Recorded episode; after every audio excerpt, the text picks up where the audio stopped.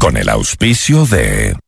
Alianza del Valle. Tu cooperativa amiga. Vallejo Araujo, concesionario Chevrolet número uno del país. Avanmed, te queremos sano, te queremos bien. Oriente Seguros, 20 años quitándole límites a tu mente. Si vas a comprar un Volkswagen, ven a la Granados, ven a Equavagen. Hospital Metropolitano, 35 años. Nos inspira a cuidarte. Cámara de Comercio de Quito. Hagamos negocios. Generemos empleo. Multipliquemos el comercio. Programa de información apto para todo público. Frontal, directo y sin tapujos. FM Mundo y Notimundo presentan Decisión Ecuador 2021 con Jorge Ortiz. Dirección de Noticias, María Fernanda Zavala. Dirección General, Cristian del Alcázar Ponce. Retransmite en Guayaquil Radio Centro y en Cuenca, Antena 1.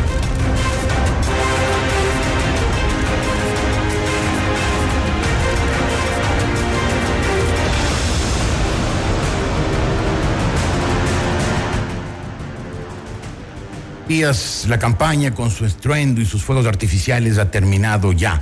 Viene la hora de la reflexión y la serenidad.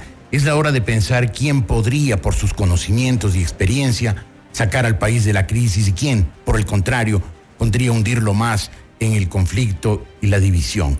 Y como es la hora de reflexión, pues vamos a reflexionar sobre la situación del país, sobre la campaña electoral, sobre el Ecuador del futuro inmediato, con tres expertos, tres personas que cada uno desde su respectivo ámbito conocen profundamente el Ecuador y su situación. Ellos son, eh, en ese orden, el doctor Roberto Isuriet, un politólogo experto, profesor en la Universidad George Washington en, Washington, en, el DC, el, eh, el eh, ex vicepresidente de la República, el economista Otto Sonnenholzner, y también el ex, vicepresidente de la República, Alberto Dají.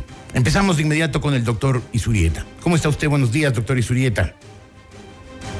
Eh, muy buenos días, un gusto estar en tu programa y un gusto compartir este panel de reflexión con dos personalidades del Ecuador, Otto Sonnenhosner y Alberto Dajic, eh, una persona de una enorme capacidad e inteligencia. Doctor Isurieta, ¿qué particularidad, usted que es un experto en campañas electorales, ha visto en esta campaña eh, sobre todo por la circunstancia de la pandemia. Efectivamente, de lo que yo quiero, eh, lo que a mí me llama la atención y es normal que más allá de la pandemia, el Ecuador viene años de una, eh, de, de, una captación política de 10 años. ¿Qué es lo que produce en todos los países un gobierno autoritario dictatorial. Lo que produce es que las nuevas generaciones o las generaciones que deben surgir eh, de nuevo liderazgo no se dan. Entonces, por ejemplo, ahora tenemos con nosotros a Otto Sonnenhorstner. Entonces, solamente cuando aparece una apertura política democrática es donde comenzamos a conocer otra serie de líderes que no los conocíamos. Entonces, eso es muy sano para la democracia, pero nuevamente el Ecuador, al haber vivido 10 años de un gobierno eh, donde el presidente centró todos los espacios de poder, no conocemos a, las, a los candidatos de las nuevas generaciones. Entonces, esto, esto, si a esto le sumamos una ley electoral que está hecha en realidad con ese propósito durante estos años, esto es que haya muchos candidatos sin capacidad de recursos, eh, ayudaba y contribuía a mantener el, poder centralizado en una persona. Entonces, el Ecuador va a las urnas eh, con un nuevo espíritu y con la posibilidad de tener en sus manos el destino que quieren construir para el Ecuador para los próximos 10, 20 años. O sea, ¿usted cree que fue un algo deliberado esto fragmentar tanto el espacio político para que haya tantos candidatos? Es una táctica muy común de los gobiernos eh, centralizados, autoritarios, eh, de perseguir a la oposición, de dividir la oposición. Eh, veamos el caso de Venezuela. Este, son casos clásicos Entonces ahora todo el mundo te dice en Venezuela es que la oposición está dividida. Eh, es una consecuencia de un gobierno dictatorial. Eso es lo que hace la famosa frase que tú debes conocer muy bien, divide y gobernarás. Y gobernarás. Entonces, por un lado, la persecución a aquellos que siguen luchando de sus principios y valores frontalmente y aquellos que después de una amenaza o persecución se los neutraliza y aún así a los que quedan, pues dividirlos. Son tácticas comunes de las dictaduras. Eh, usted utilizó la palabra dictaduras. O sea, ¿el Ecuador usted siente que vivió hace poco una dictadura? Yo prefiero, por ser un momento de reflexión y delicado, no referirme al Ecuador. Perfecto. Lo que estoy refiriéndome es en general. Eh, en la historia, cada vez que vemos un gobierno autoritario y dictatorial, utilizan tácticas. Una de ellas es, eh, primero, la neutralización de la oposición y segunda, la división de lo poco que quede de la este, oposición. Y, como consecuencia tercera, que es común después de dictadura, es que no aparecen los jóvenes del futuro. Entonces, lo que tenemos que hacer, mi recomendación en este momento de reflexión en el Ecuador es ir a las urnas para construir ese futuro, para que después de cuatro años veamos que se estabilizó la economía a través, yo soy de los que cree que hay que fortalecer la dolarización para que aparezcan los líderes del futuro, así como lo es ahora y lo vemos, otros son en Horner, van a aparecer otros 10 otros son en Horner, en la medida que sea un gobierno abierto y democrático. Y, y, estas características que usted nos acaba de describir, que ha visto en la campaña electoral ecuatoriana, eh, se están reproduciendo ya en otros países de América Latina en los cuales usted pues anda de, de Herodes a Pilato revisando, supervisando procesos electorales? Cada país tiene su propia particularidad, pero hay, ciertas, hay ciertos comportamientos que tienden a ser, repetirse de manera natural. Eh, yo soy optimista del Ecuador, yo soy ecuatoriano, soy optimista del Ecuador en términos de que tiene una enorme oportunidad, porque muchos países eh, se enfrentan a una situación aún mucho más compleja en el sentido de que gran parte de lo que vaya a ser su destino no va a depender sino de otros, de un país vecino, etcétera, etcétera. El Ecuador en realidad dependía del precio del petróleo. Eh, por eso en los años de Rafael Correa eh, existía una enorme bonanza económica porque el precio del petróleo llegó a 140 dólares, que es lo que yo pongo en el artículo de hoy que escribí con, con José Ortiz en CNN. Entonces, en este momento no creo que nadie tenga esperanza con José Hernández. Va a, subir a 140. Entonces, ¿de qué depende el futuro de los ecuatorianos? Depende de que vayan a votar y que, y que, y que emitan un voto de conciencia pensando en ese futuro del país para los próximos 10 años. La situación es muy dura, pero el Ecuador es un país con enorme potencial. Doctor Isurieta, eh, eh, durante los 40 años de la Guerra Fría entre 1949 y 1989, eh, la supremacía del mundo entre los Estados Unidos y la Unión Soviética, entre el capitalismo democrático y el socialismo autoritario, se disputaba en cada esquina del mundo, en cada rincón, en cada elección. ¿Usted siente que este momento, lo que está sucediendo en esta especie de segunda guerra fría entre los Estados Unidos y la China, también va a repercutir en cada rincón y que, por ejemplo, en esta elección hay también, en esta elección ecuatoriana, hay también una disputa eh, geopolítica, estratégica entre las dos superpotencias? Me gustaría quizás pensar que esas enormes potencias tienen un enorme interés en el Ecuador. Yo creo que una de ellas, o, las dos, cada uno ha sacado del Ecuador lo que mejor podía sacar. Lo que está en disputa en el Ecuador yo creo que es un caso mucho más simple de personalidades y de líneas y de principios y vacíos hacia dónde llevar el Ecuador, con qué clase de reglas vamos a salir adelante. Uno, dos.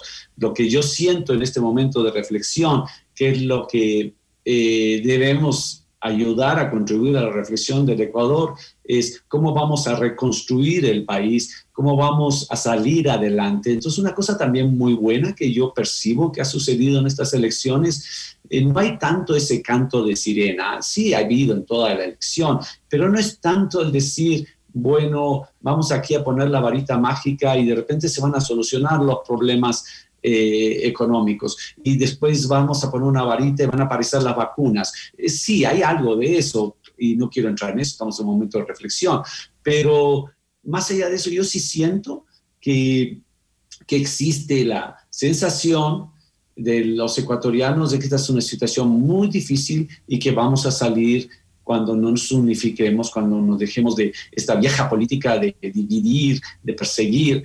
Y, y, la, dolarización eh, existe cuando uno cree en ella, como todo en la vida. Entonces, sí, bueno, queremos el dólar y queremos salir adelante y queremos empleo y queremos comenzar a progresar y queremos que haya más dinero en las calles. La pregunta es, ¿eso posible? en estas condiciones? Eh, mi respuesta a eso sí es posible. ¿Y depende de qué? De la reflexión que están teniendo los ecuatorianos estos dos días y depende de la actitud que tomen los ecuatorianos para ir a votar el día domingo. En otras palabras, el futuro del Ecuador está en las manos de los ecuatorianos en la posibilidad de ir a votar el día domingo. Usted mencionó dos veces el tema de la dolarización y mencionando en ambos casos como que hubiera un cierto peligro de que sea eliminada. ¿Teme usted eso? Yo he leído una serie de reportes en estos días que circulan eh, en la comunidad internacional de que ese riesgo existe. Eh, yo no, si bien estudié economía en la Universidad Católica, este, yo creo, o sea, no soy Alberto Dají, va, va, a poder hablar mucho mejor de esto porque es un economista que lo conocía ya por sus por sus charlas antes de ser vicepresidente y eran muy enriquecedoras. Eh, yo creo que el, el, elemento principal para la dolarización es creer en ella. Uno, dos. La dolarización es algo que hay que que cuesta mantenerlo. Es como si tienes un auto, yo, a mí no me gustan los autos, pero por poner un ejemplo, tienes que ponerle gasolina, tienes que limpiarlo, tienes que querer auto auto, o sea, tienes una casa, tienes que eh, cuidar tu casa, tienes que cuidar tu jardín. O sea, hay cosas que no es que están dadas, las tuviste una vez y ya no hay nada que hacer al respecto. Eh, las cosas que valen la pena hay que, hay que cultivarlas, hay que hacer constantemente un esfuerzo para mantenerlas, como el mismo matrimonio. O sea, todo lo que vale la pena en la vida hay que trabajar constantemente con la convicción que eso es lo que tenemos que hacer. Y, la dolarización para mí no es nada distinto a eso. ¿Cómo usted está viviendo en Washington, está en un centro académico muy, muy importante como la eh, George Washington University? ¿Cómo, ¿Cómo se ve el Ecuador desde, desde el exterior? ¿Cómo se lo ha visto en los últimos años?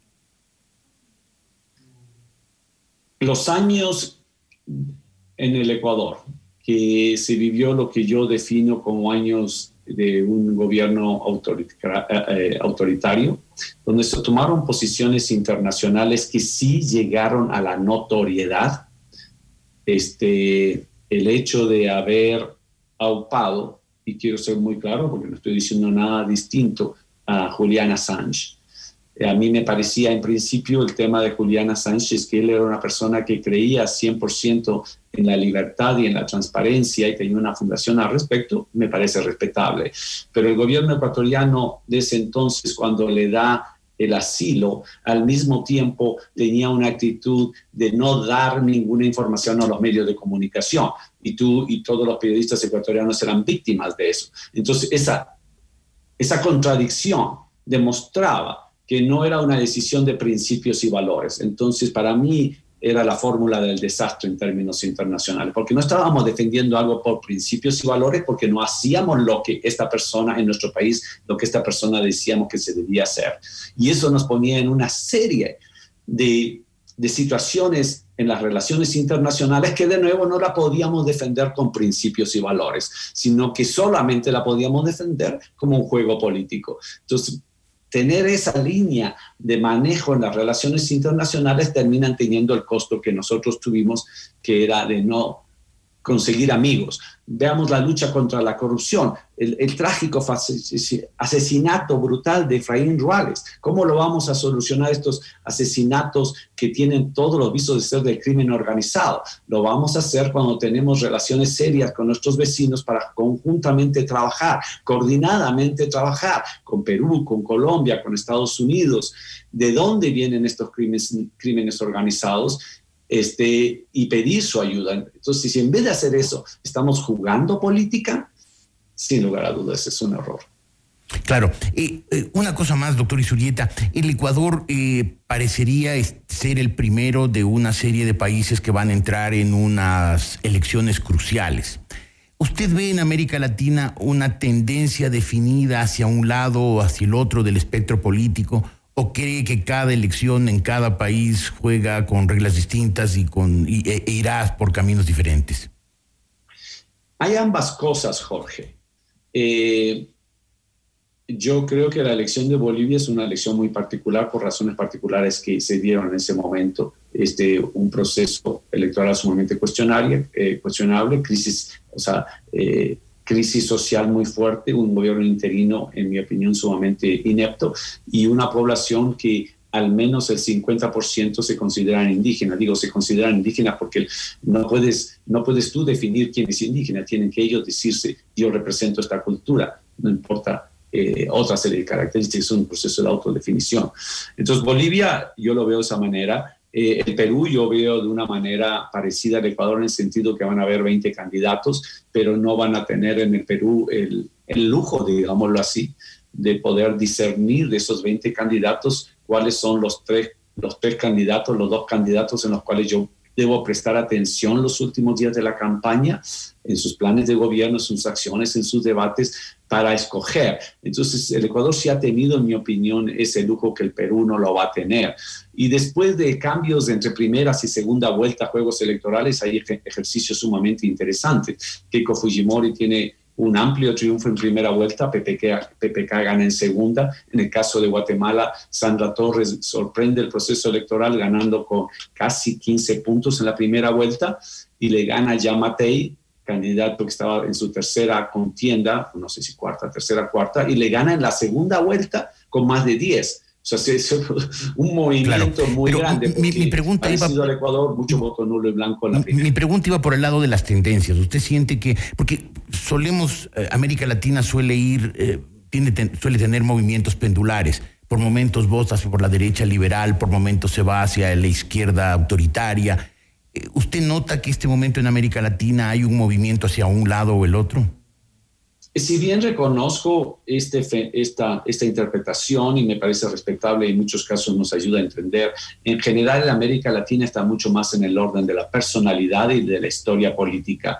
Esto es más que un péndulo, un péndulo es si es que ciertas prácticas que en el Ecuador se han utilizado de manejo político y económico, pues queremos volver a hacerlo. Si es que la dolarización es algo que vale la pena sostenerlo. Si es que yo voy a creer canto de sirena como la solución de una crisis tan profunda como la que estamos viviendo y la personalidad de los candidatos. Y pienso que todos esos elementos puestos juntos son muchísimo más poderosos y con, en, la formación de, de las opiniones y en última instancia la expresión del voto que la ideología. Muy bien, doctor Isurieta, muchísimas gracias por haber estado esta mañana aquí con nosotros en FM Mundo. El doctor Roberto Isurieta es un experto en campañas electorales, es de hecho pues, su cátedra en la Universidad George Washington, en Washington, donde él vive y trabaja. Hacemos un corte, volveremos con el ex vicepresidente de la República, el economista Otto Sonnenholzner. Ya volvemos con Decisión Ecuador 2021 con Jorge Ortiz. Frontal, directo y sin tapujos.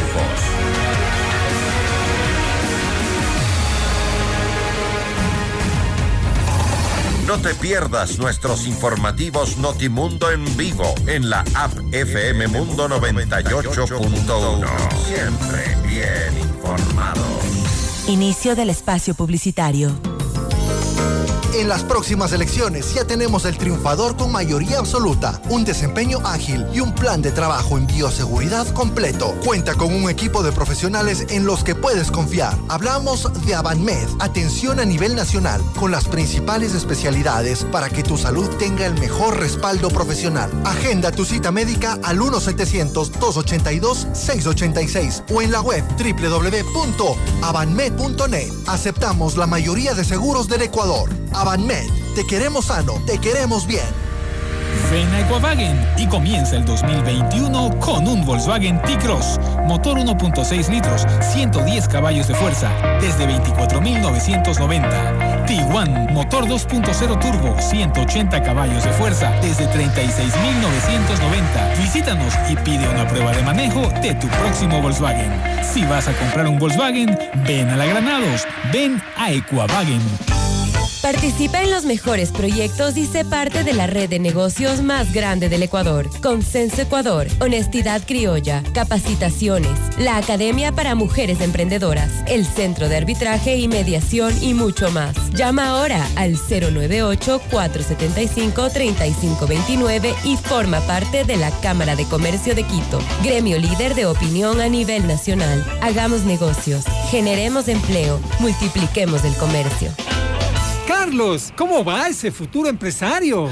futuro no. Con mi crédito digital de Alianza del Valle, hoy mismo arranqué el negocio. Pero, ¿y los trámites? ¿Cuándo fuiste a la agencia? ¿Qué agencia, Manuelito? Con el crédito digital, Alianza del Valle está en tu celular o en tu compu. Solo entras a www.alianzadelvalle.fin.es, llenas tus datos y el crédito es automático, siempre y cuando tengas un buen historial crediticio. En Alianza del Valle, creamos crédito digital de hasta 120 mil dólares, sin garante, sin hipotecas y sin salir de casa. Todo desde tus dispositivos. Pide tu crédito digital. Es momento de conectar. Alianza del Valle. Tu cooperativa amiga. Alcanza tus sueños y deja atrás los límites. Oriente Seguros, a tu lado, construyendo el espacio para tu crecimiento diario, con una filosofía de sostenibilidad e identidad única, brindando la verdadera tranquilidad para tu familia y empresa. Oriente Seguros, 20 años quitándole límites a tu mente. En Hospital para brindarte una atención segura y de calidad. Es por esto que contamos con dos unidades de emergencias realmente separadas y ubicadas en dos edificios diferentes, con más de 200 metros de distancia. Una para pacientes de cuidado general y otra para pacientes con afecciones respiratorias. Si requieres atención de urgencias, elige el Hospital Metropolitano. Hospital Metropolitano, 35 años. Nos inspira a cuidarte. Vallejo Araujo, concesionario Chevrolet número uno del país, con presencia en Quito, Guayaquil, Manta y Puerto Viejo. Les invitamos a nuestros locales y conocer nuestra extensa gama de vehículos, livianos y pesados, completamente renovados. Adquiere tu Chevrolet con los mejores beneficios. Entrada desde 500 dólares. Cuotas desde 399 dólares. Matrícula gratis. Y todos nuestros vehículos son accesorizados. Síguenos en nuestras redes sociales, Facebook e Instagram para conocer más de nuestras promociones. Ingresa a nuestra página www.vallejoaraujochevrolet.com. Recuerda, cuando te hablan de Chevrolet y el concesionario número uno del país, sabes que es Vallejo Araujo. Aplica restricciones. Disfruta de la mejor programación todos los días, todo el día. Descarga la app FM Mundo 98.1 en App Store y Google Play. Es gratis. Fin del espacio publicitario. Continuamos con Decisión Ecuador 2021 con Jorge Ortiz. Frontal, directo y sin tapujos.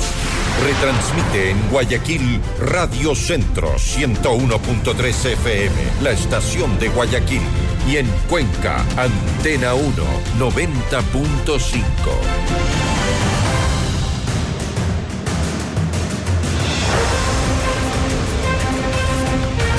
Son las 8 y 24. El expresidente de la República, Otto Sonnenholzner, está hoy aquí en FM Mundo. ¿Cómo está, economista Sonnenholzner? Buenos días. Jorge, un gusto de saludarlo a usted y a través de este medio a su audiencia. Muchas gracias, eh, economista. Dígame, así con la mano en el corazón, ¿cómo se siente viendo la campaña electoral desde afuera, pudiendo haber estado adentro? Bueno, yo con mi conciencia tranquila, Jorge, yo siempre dije que no iba a ser candidato a nada, que salía a trabajar por la unidad. Ya lo he dicho varias veces, lamento que en muchos casos encontré eh, vanidad y no unidad, pero eh, además lamento que haya ocurrido lo que yo quería evitar, que los ecuatorianos tengan que llegar al domingo con 16 opciones que son sin duda demasiadas como para tomar una decisión consciente o al menos una decisión bien informada. Sé que ya entramos en silencio electoral, eh, no quisiera entrar en mayor detalle, pero mi preocupación era justamente lo que ocurrió. que el exceso de nombres, de propuestas, de, información, y usted que es un comunicador de tantos años, eh, sabe mejor que nadie que el exceso de información en la comunicación se termina convirtiendo en ruido y eso dificulta eh, una toma adecuada de decisiones. Creo que los líderes políticos del Ecuador le fallaron al país en no brindarles alternativas más claras. Es, mi opinión personal, la vengo manifestando y era justamente lo que quise evitar. Al no haber podido eh, conseguir ese esfuerzo de unidad, al menos he tratado durante todo este tiempo de tratar de, guiar, eh, no sin decirle a nadie qué hacer porque no me corresponde, pero sí al menos de tratar de ayudar a la gente a discernir entre la mentira y la verdad, entre los modelos que, que han fracasado de forma comprobada y los que podrían funcionar y en eso ha estado Jorge estos últimos, por lo menos desde que empezó la campaña en el mes de diciembre, tanto a través de medios de comunicación como recorriendo el país. Así que yo he estado activo, he estado trabajando, preocupado por el Ecuador. Este domingo eh, todas las elecciones son importantes, esta es una muy particular, porque tendríamos una oportunidad especial de ofrecerle ese camino al Ecuador, eh, lejos del autoritarismo, de la corrupción, desde el, del despilfarro, de la irresponsabilidad, de la mentira. Ojalá, ojalá, yo, yo tengo fe los ecuatorianos así lo interpretemos y tomemos la decisión correcta. ¿Y, usted piensa seguir en esta actividad, eh, no la llamaré política, la llamaré pública, pensando incluso en la posibilidad, si es que las circunstancias se dieran, de participar en las próximas elecciones? Bueno, Jorge, yo soy una figura pública, ya tengo 37 años, eh, tuve la oportunidad de servir a mi país en momentos tan duros.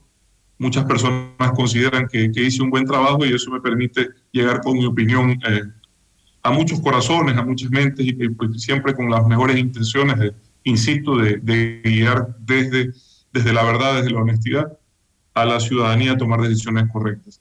Yo creo que hay que esperar a ver los resultados, Jorge. Yo, mi opinión es que estas elecciones van a, definir claramente un nuevo tablero político en el Ecuador, eh, van a definir claramente eh, la necesidad de que nuevos actores, y esto no tiene que ver necesariamente con la edad, sino nuevos actores, eh, tomen un rol un poco más protagónico en la vida política del Ecuador. Y en eso yo estaré donde, donde el país me necesite. Si es que mañana existe la posibilidad de que yo juegue un rol en la vida pública nuevamente y esa posibilidad pues significa un beneficio para el país, sin duda lo consideraría, Jorge. Lo que sí no quisiera que me vuelva a ocurrir es que al momento de, de tener que tomar esa decisión, eh, no cuente con el equipo y la estructura necesaria para hacerlo. Voy a trabajar en eso para si es que llega esa oportunidad eh, poderla tomar con la seriedad que el país merece.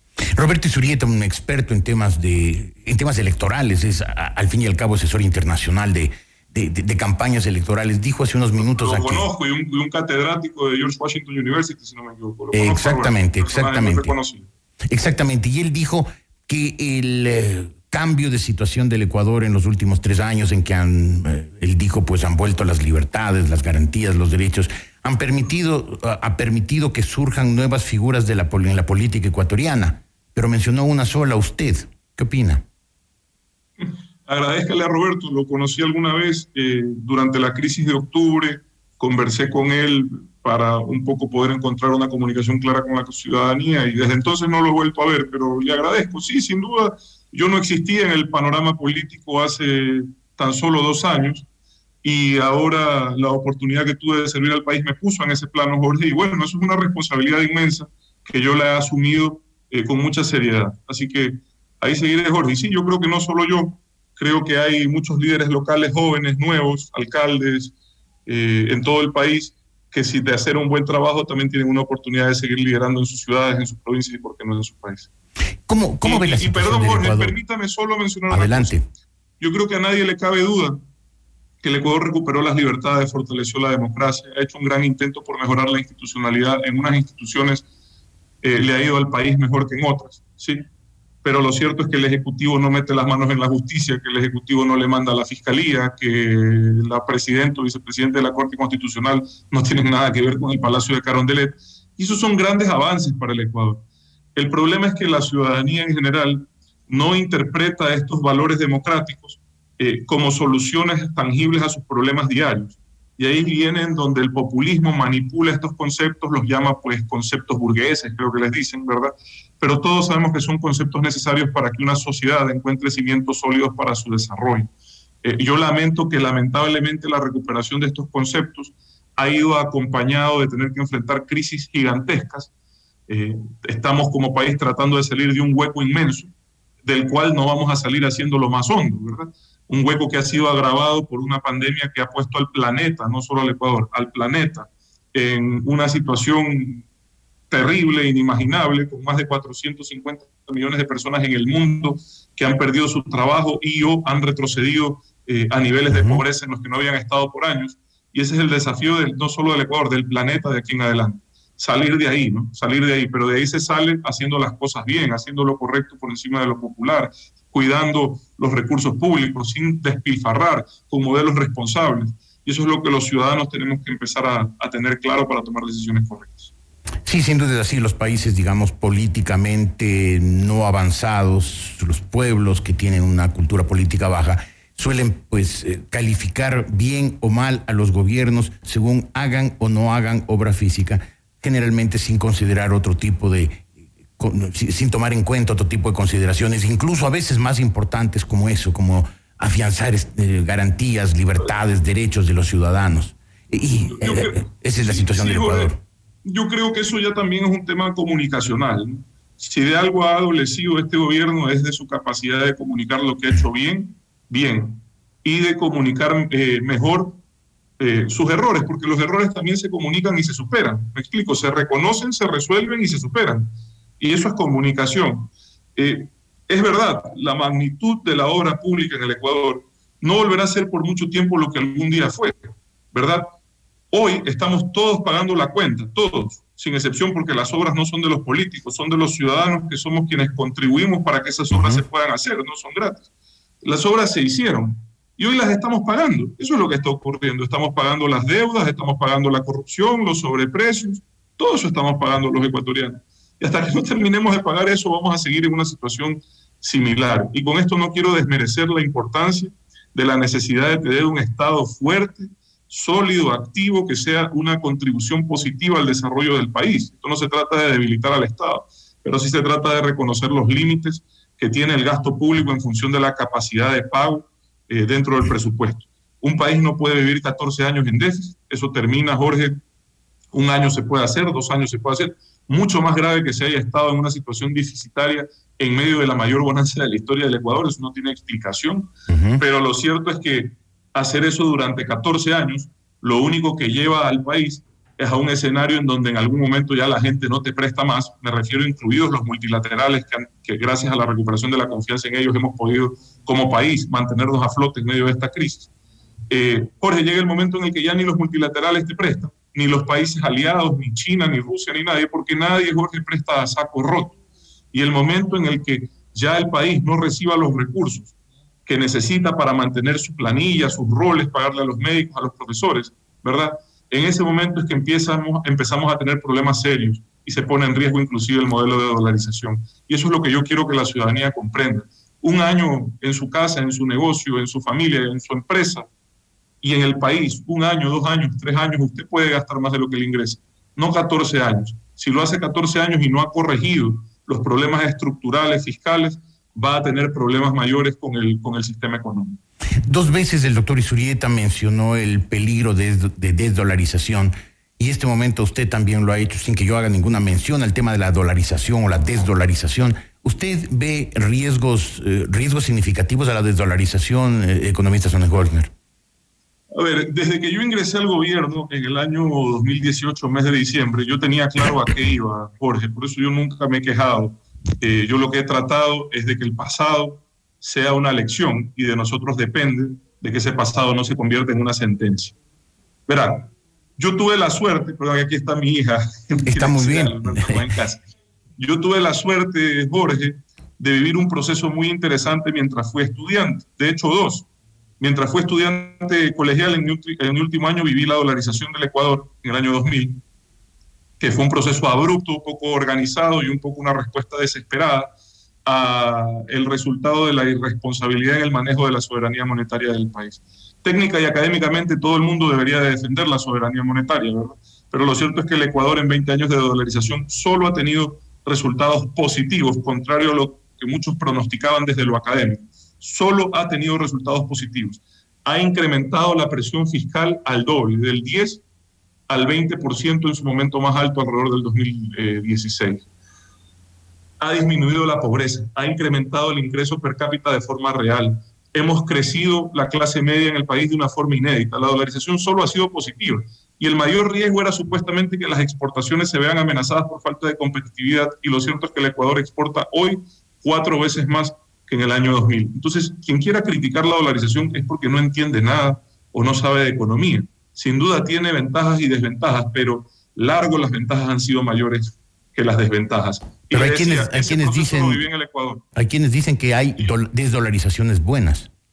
No, esa gente está loca, esa gente está loca y ya vi cuál es la desdolarización buena y ojalá los ecuatorianos sepamos eh, distinguir esa locura de la, de la necesidad de tener certidumbre. La dolarización ha sido la única certidumbre que ha tenido nuestro país, inclusive en las peores crisis. La única certidumbre. ¿Qué hubiese pasado en esta crisis si no hubiésemos estado dolarizados? Hoy la crisis, Jorge, en el Ecuador, las crisis en general, son de quienes pierden el empleo. Y son muchos los que pierden el empleo. Y es lamentable, sobre todo con el coronavirus. ¿verdad? Es lamentable y ellos hay que ayudarlos. Pero quien no ha perdido el empleo en el Ecuador, quien sigue sosteniendo eh, su salario, su situación no ha empeorado de ninguna forma. Sigue teniendo una situación viable y esa es la diferencia. Antes, las crisis de los gobiernos se trasladaban al ciudadano en forma de devaluación y esa devaluación terminaba logrando que un ciudadano tenga un ingreso miserable con el que jamás podría soñar con salir adelante. Eso es lo que ocurre en Venezuela, eso es lo que ocurre hoy en Argentina. Eso no puede ocurrir en el Ecuador porque están blindados nuestros ingresos, si es que logramos sostener el empleo, están blindados nuestros ingresos por una moneda dura. Le decía Jorge que el otro proceso que yo viví, aparte de la dolarización del Ecuador, yo era estudiante de economía mientras Europa entraba en la eurozona, en la, zona del euro como moneda general. Y ese era un proceso que tenía solo una condición, solo una condición, eh, que era la disciplina fiscal. Es decir, te estaban diciendo, ningún gobierno que quiera entrar en la zona europea. Había unos parámetros de, tipo de cambio previos y unos parámetros previos también de, inflación que tenían que respetar. Serán tres parámetros, tipo de cambio, inflación, pero sobre todo el más importante, déficit. Ningún gobierno que había sostenido el déficit fiscal por encima del 1,5% en los últimos cuatro años y se tomaba de norma a los países más estables como Alemania y Francia en ese momento, podía entrar a la zona euro. ¿Por qué? Porque estaba claro que ya no podías imprimir, eh, que ya no podías trasladarle tu crisis a la ciudadanía en forma de impresión de billetes. Entonces tenías que mantener disciplina fiscal. Yo sé que estos son temas que la ciudadanía posiblemente no, no los tiene claros. Parte de esa disciplina fiscal tenía que ver también con, con el respeto a la autonomía de los bancos centrales. De hecho, Europa toma como banco central del continente al banco central eh, toma como referente al Banco Central alemán y pone la sede del Banco Central Europeo en Frankfurt, Jorge. ¿Por qué? Porque Alemania había sido el referente de administración seria de moneda los últimos 40 o 50 años. Y veo un dato curioso que lo quiero atar con lo de la dolarización. Alemania, a pesar de haber tenido la moneda más dura de Europa y una de las más estables del mundo en el marco, era el campeón mundial de exportaciones hasta antes de que empiece el boom chino. Es decir, nada de relación tiene la devaluación con la competitividad. Si eso fuera real, Alemania jamás hubiese exportado un tornillo y Venezuela fuese el mayor exportador del planeta, ¿verdad? y parece que no es así, que, no va a ser pronto. No es así. Entonces, lo que les quiero decir es que yo sé, yo sé que los conceptos de orden, de disciplina, de respeto a los recursos públicos, no son tan populares como el despilfarro. Yo lo sé.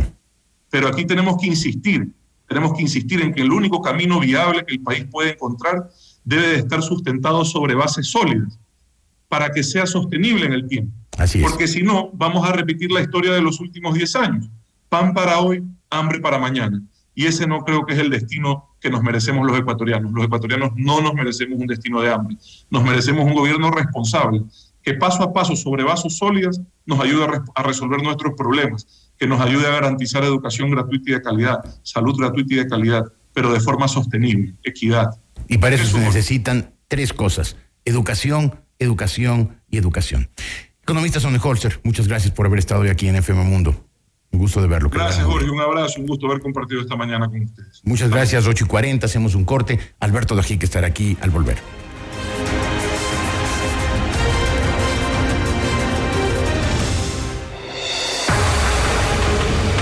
Ya volvemos con Decisión Ecuador 2021 con Jorge Ortiz. Frontal, directo y sin tapujos.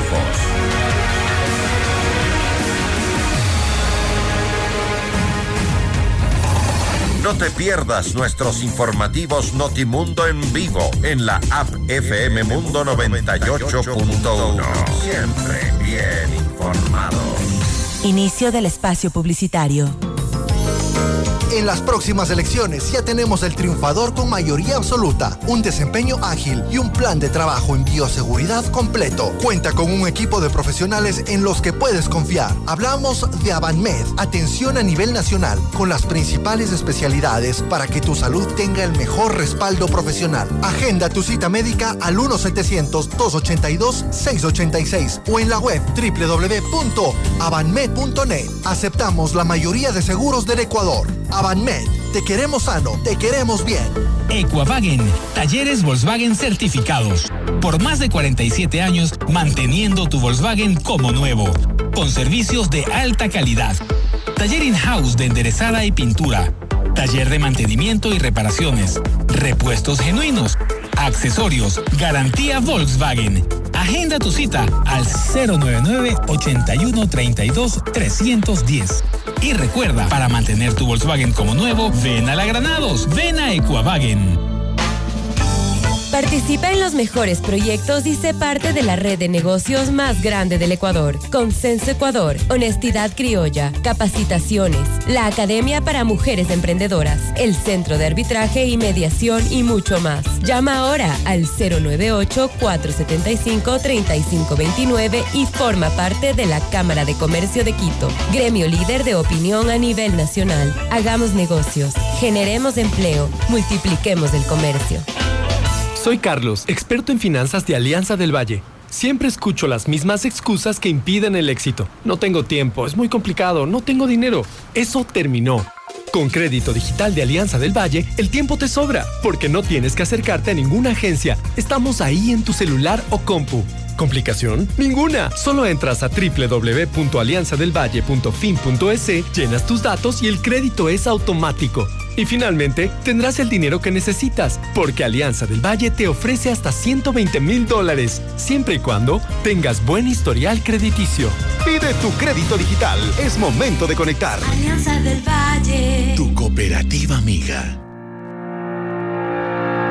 Alcanza tus sueños y deja atrás los límites. Oriente Seguros, a tu lado, construyendo el espacio para tu crecimiento diario, con una filosofía de sostenibilidad e identidad única, brindando la verdadera tranquilidad para tu familia y empresa.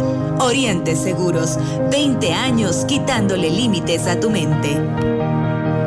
En Hospital Metropolitano tomamos decisiones oportunas para brindarte una atención segura y de calidad. Es por esto que contamos con dos unidades de emergencias realmente separadas y ubicadas en dos edificios diferentes, con más de 200 metros de distancia. Una para pacientes de cuidado general y otra para pacientes con afecciones respiratorias. Si requieres atención de urgencias, elige el Hospital Metropolitano. Hospital Metropolitano, 35 años. Nos inspira a cuidarte. Vallejo Araujo, concesionario Chevrolet número uno del país, con presencia en Quito, Guayaquil, Manta y Puerto Viejo. Les invitamos a nuestros locales y conocer nuestra extensa gama de vehículos, livianos y pesados, completamente renovados. Adquiere tu Chevrolet con los mejores beneficios. Entrada desde 500 dólares. Cuotas desde 399 dólares. Matrícula gratis. Y todos nuestros vehículos son accesorizados. Síguenos en nuestras redes sociales, Facebook e Instagram para conocer más de nuestras promociones. Ingresa a nuestra página www.vallejoaraujochevrolet.com. Recuerda, cuando te hablan de Chevrolet y el concesionario número uno del país, sabes que es Vallejo Araujo. Aplica restricciones. Disfruta de la mejor programación todos los días, todo el día. Descarga la app FM Mundo 98.1 en App Store y Google Play. Es gratis. Fin del espacio publicitario. FM Mundo y Notimundo están presentando Decisión Ecuador 2021 con Jorge Ortiz. Mire todos los programas completos en nuestro canal de YouTube FM Mundo Live.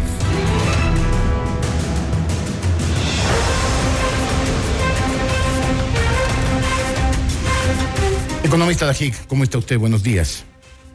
Muy buenos días, eh, don Jorge. Un gusto saludar.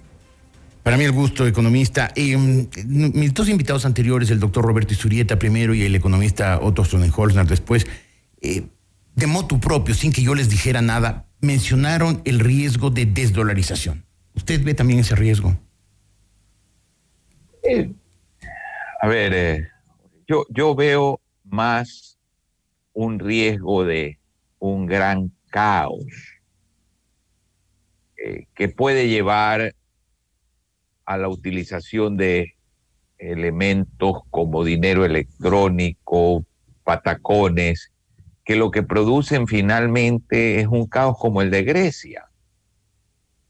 Eh, cuando se habla de buena y mala dolarización, buena y mala desdolarización, uno empieza a sospechar de que hay algún plan para volver a algo que siempre soñaron ciertos sectores, que es tener moneda propia.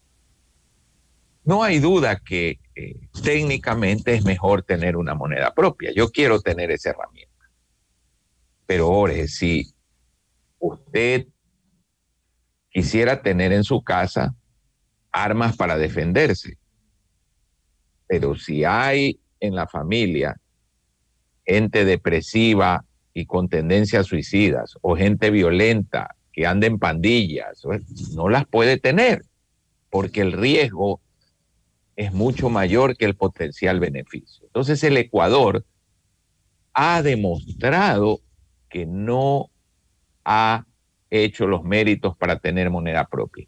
Sin tener moneda propia, Jorge, por favor, sin tener moneda propia asaltaron al Banco Central y se le llevaron toda la liquidez tuvieron la audacia de cambiar la legislación existente que no permitía que el gobierno se tomara la liquidez del Banco Central, porque así nació la dolarización con una legislación correcta. La cambiaron para llevarse la liquidez. Imaginémonos qué pasaría si hubiese moneda propia. Casi le que le pondrían a cada ministro una maquinita de imprimir en sus despachos para que gasten los billetes.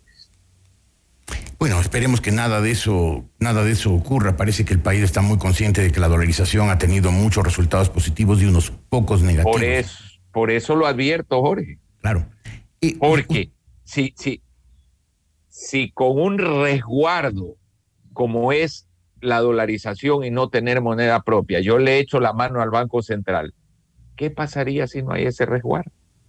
Ya. Y, ahora, también hay el riesgo de que la situación económica se deteriore y la desdolarización se derrumbe. Usted, en las promesas electorales de los candidatos, en las ofertas electorales de los candidatos, ¿ha visto peligros de desdolarización? Cuando se empieza a hablar de regalos, cuando se empieza a hablar de 30% de impuesto a la salida de capitales, que es un impuesto a la entrada de capitales, porque ¿quién trae plata a un país? Donde si para sacarla le van a, se le van a llevar el 30%. No lo va a hacer nadie. Bueno, sí, incuestionablemente que ahí uno ve nubarrones negros, no hay duda. Cuando se habla de, de que hay que poner impuestos al patrimonio, de que hay que, bueno, se va a ahuyentar la inversión, eh, ciertamente. Cuando se sataniza el capital extranjero, cuando se empieza a amenazar de que banqueros se van a ir a la cárcel. Bueno, es un ambiente de paz, de no, eso no lo es, Jorge. Entonces, esas son las cosas que pueden llevar a un caos, a una situación en la cual finalmente un sistema económico colapse. Pero eh, la clase media urbana, sobre todo urbana. La clase media que ha crecido significativamente en el Ecuador desde 1972, cuando empezaron las exportaciones de petróleo, ¿no cree usted que se movilizaría en el caso que viera algunas maniobras disimuladas, no disimuladas, para deteriorar la situación económica y así forzar una desdolarización? Bueno, eso asume que habría un gobierno y que estamos anticipando un resultado electoral, yo confío que habrá un gobierno que no produzca y no lleve a esa clase media y a todos los que eh, estamos en una posición de sensatez a movilizarnos. O sea, yo confío que ese tipo de gobierno no va a llegar. Eh, y, y si eh, en todo caso, ¿usted ve muy difícil, muy a largo plazo la resolución de la crisis? Ah, Jorge, entendamos algo. Diez años de desbarajuste que produjo que gente como usted que lo veía fuera perseguida. Que fue en lo económico anunciado con claridad por mucha gente seria en el país. Luego de eso, que fue el despilfarro mayor de la historia del Ecuador, el desperdicio más grande de recursos de la historia del Ecuador, viene un gobierno que cambia el rumbo, pero muy lentamente y sin la suficiente profundidad. Y lo agarra la resaca, lo agarra la pandemia, lo agarra eh, eh, eh, la crisis mundial, se suman todos los factores y obvio, el 2020 se tomó masivamente deuda porque no había otra alternativa. Pero ya no hay espacio para seguir así. Uno. Dos, hay una serie de elementos estructurales que no se oyen en la campaña electoral, que no se mencionan en la campaña electoral, como el grave problema de la seguridad social, como la situación de exceso de instituciones, como la necesidad incuestionable de transferir mediante concesiones ciertas actividades del Estado al sector privado, como la necesidad de eliminar subsidios, como la necesidad de reformas fundamentales de tasas de interés. Es decir, los factores acumulados que describí, más estas necesidades de reformas estructurales, conforman en su conjunto un escenario de sacrificio, de tenacidad, de esfuerzo y sobre todo de entendimiento que nadie, ningún país sale de la pobreza en cuatro años. Si un país hace bien las cosas y las mantiene bien hechas por 30 años, sale de la pobreza. En cuatro, en ocho, con dos extraordinarios gobiernos, no sale de la pobreza. Y eso no es lo que se oye. Todos prometen que en cuatro años esto cambia. Escribí un artículo hace poco que decía que los ecuatorianos hemos cambiado y los políticos latinoamericanos también el, el calendario litúrgico, que comienza con el adviento. Luego vienen los tiempos de Navidad.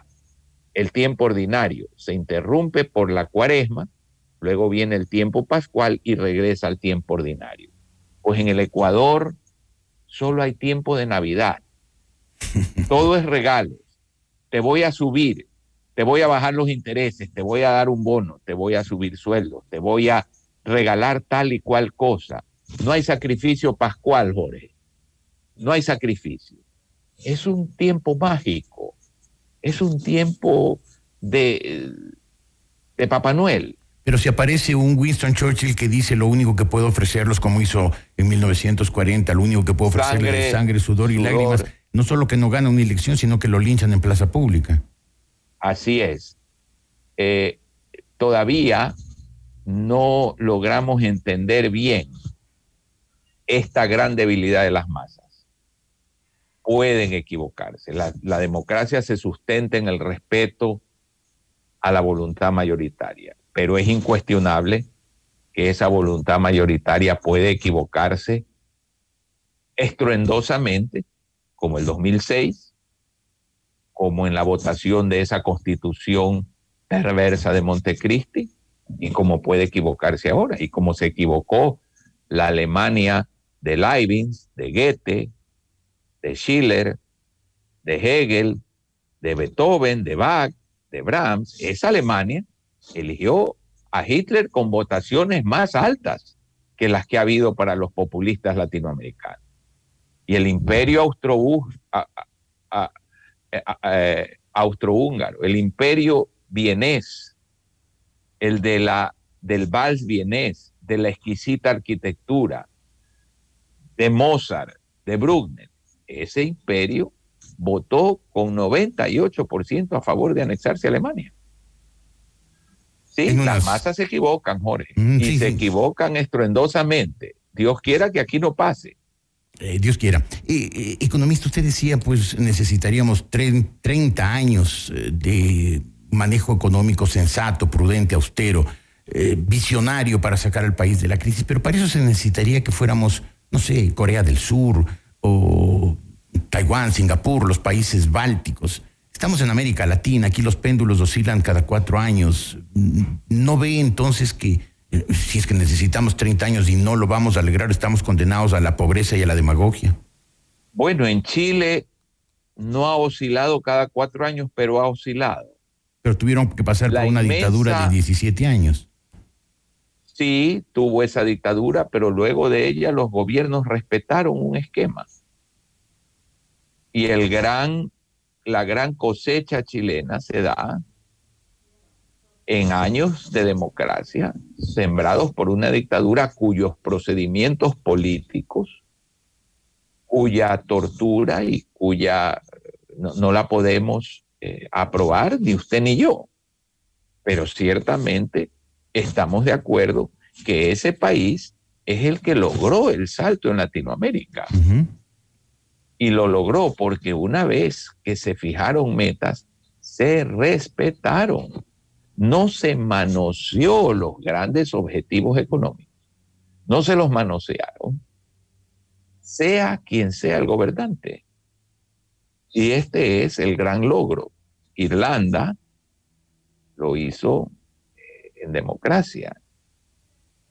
Y ciertamente la transformación de España es también interesante porque si bien es cierto tuvo una dictadura, el gran salto económico lo da en democracia incorporándose a la economía europea. Pero en el Ecuador, donde ni siquiera los candidatos logran ponerse, o los aspirantes a la presidencia logran ponerse de acuerdo para hacer un frente unificado en el que puedan ganar, pensar en que se pongan de acuerdo en metas a largo plazo, por lo menos a mediano plazo, Parece, parece imposible, economista. ¿Le queda a usted algo de esperanza? A mí me queda siempre la esperanza. Creo en este país, lo, lo quiero mucho, amo a mi patria, pero sí que quede claro, Jorge, no nos hagamos ilusiones.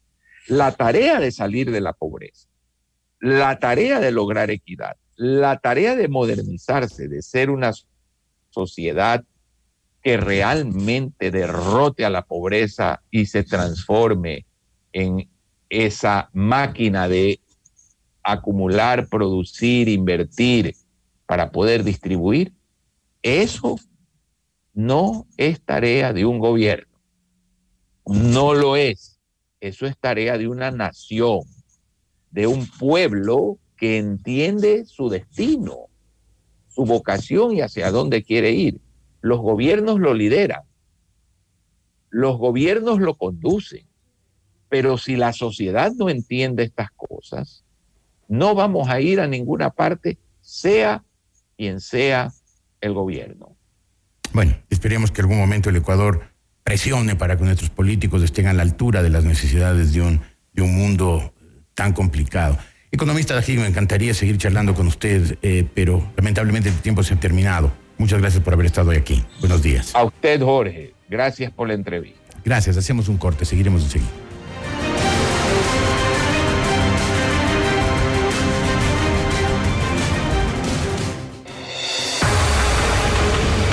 Ya volvemos con Decisión Ecuador 2021 con Jorge Ortiz. Frontal, directo y sin tapujos.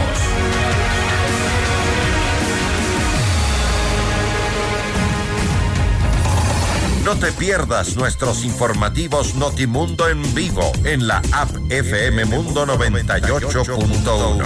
Siempre bien informados. Inicio del espacio publicitario. En las próximas elecciones ya tenemos el triunfador con mayoría absoluta, un desempeño ágil y un plan de trabajo en bioseguridad completo. Cuenta con un equipo de profesionales en los que puedes confiar. Hablamos de Avanmed, atención a nivel nacional, con las principales especialidades para que tu salud tenga el mejor respaldo profesional. Agenda tu cita médica al 1-700-282-686 o en la web www.avanmed.net. Aceptamos la mayoría de seguros del Ecuador. Avanmed, te queremos sano, te queremos bien. Ven a Equavagen y comienza el 2021 con un Volkswagen T-Cross. Motor 1.6 litros, 110 caballos de fuerza, desde 24.990. T1, motor 2.0 turbo, 180 caballos de fuerza, desde 36.990. Visítanos y pide una prueba de manejo de tu próximo Volkswagen.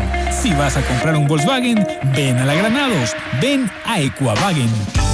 Participa en los mejores proyectos y sé parte de la red de negocios más grande del Ecuador. Consenso Ecuador, Honestidad Criolla, Capacitaciones, la Academia para Mujeres Emprendedoras, el Centro de Arbitraje y Mediación y mucho más. Llama ahora al 098-475-3529 y forma parte de la Cámara de Comercio de Quito, gremio líder de opinión a nivel nacional. Hagamos negocios, generemos empleo, multipliquemos el comercio.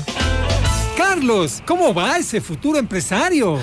futuro no. Con mi crédito digital de Alianza del Valle, hoy mismo arranqué el negocio. Pero, ¿y los trámites? ¿Cuándo fuiste a la agencia? ¿Qué agencia, Manuelito? Con el crédito digital, Alianza del Valle está en tu celular o en tu compu. Solo entras a www.alianzadelvalle.fin.es, llenas tus datos y el crédito es automático, siempre y cuando tengas un buen historial crediticio. En Alianza del Valle, creamos crédito digital de hasta 120 mil dólares, sin garante, sin hipotecas y sin salir de casa. Todo desde tus dispositivos. Pide tu crédito digital. Es momento de conectar. Alianza del Valle. Tu cooperativa amiga. Disfruta de la mejor programación todos los días, todo el día. Descarga la app FM Mundo 98.1 en App Store y Google Play. Es gratis. Fin del espacio publicitario. Estamos presentando Decisión Ecuador 2021 con Jorge Ortiz. Punto de vista de Jorge Ortiz.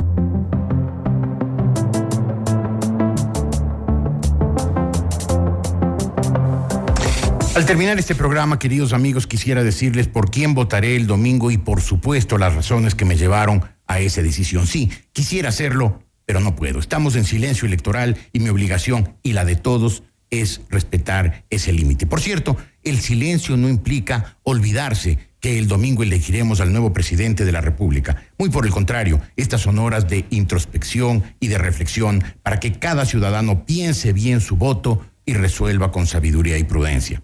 Y por eso, aunque yo no puedo como quisiera transmitirles mis opiniones sobre la elección presidencial, me quedo tranquilo sabiendo que si todos, o la mayoría, reflexionamos con serenidad e inteligencia, no con rencores y bajas pasiones, no nos equivocaremos y sí sabremos elegir al mejor para darle al Ecuador un porvenir de estabilidad, de prosperidad, de equidad y de unidad, sin más odios ni divisiones. Pensemos bien y, eligemos, y elijamos bien, queridos amigos, pues nos esperan como país retos grandes e inmediatos como doblegar a la crisis económica y vencer a la pandemia. Y para eso tenemos que estar unidos, recordando que una nación es, por definición, un proyecto de vida en común. Más aún en estas circunstancias tan, tan arduas que nos tocó vivir, en que hemos estado casi un año encerrados y atemorizados por un virus agresivo e insidioso que todavía no hemos podido derrotar. Casi un año. No es este el momento de volver a dividirnos y a enfrentarnos. No dejemos que algo así nos vuelva a ocurrir. Gracias por su compañía. Buenos días.